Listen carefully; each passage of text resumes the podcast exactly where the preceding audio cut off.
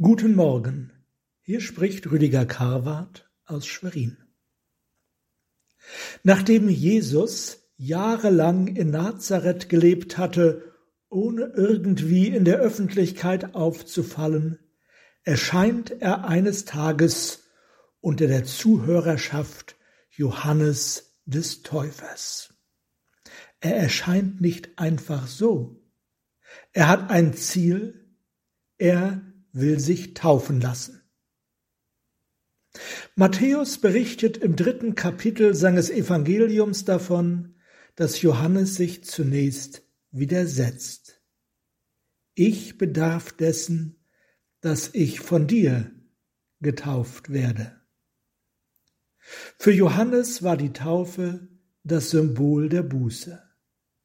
Jesus war sündlos. Er hatte nichts, zu bereuen. Deshalb konnte er sich streng genommen gar nicht von Johannes taufen lassen. Oder will er sich taufen lassen für die Sünden des Volkes? Johannes erkennt, dass ein Größerer vor ihm steht. Die Rollenverteilung stimmt nicht.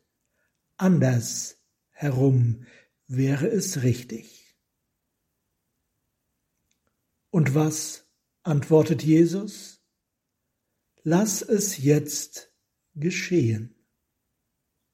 Das heißt, ich bitte dich, gib deinen Widerstand auf. Tu einfach, was ich dir sage, jetzt nur. Ich kann dir das nicht erklären. Und dann gibt er doch eine Erklärung, denn so gebührt es sich, alle Gerechtigkeit zu erfüllen. Was heißt denn das? Du, Johannes, stellst dir das Besondere an mir ganz falsch vor. Du erwartest den Richter, den Geist und Feuertäufer. Zunächst wird mein Weg ganz anders verlaufen. Gott hat es so beschlossen und ich will, was er will. Du erwartest den Richter, ich soll und will der Retter sein. Das heißt nicht, dass das Gericht ausfiele. Wenn keiner von euch Gottes Willen erfüllt, ich tue es. Nicht um euch zu überholen, zu beschämen oder ins Unrecht zu setzen, ich lege euch keine neue Last auf, sondern solidarisiere mich mit euch. Ich gehe den Weg der Gerechtigkeit, den alle Menschen gehen müssten, an eurer Seite, in eurer Mitte, als einer von euch. Johannes, du predigst den Zorn Gottes, der sich über den sündigen Menschen entlädt. Ja, aber dieser Zorn trifft mich. So wird die Gerechtigkeit Gottes zum Geschenk. Jesus kommt zum Täufer als das Lamm Gottes, als der für das Kreuz bestimmte. Deshalb ist unsere Taufe ebenfalls ein Sterben und Auferstehen mit Jesus.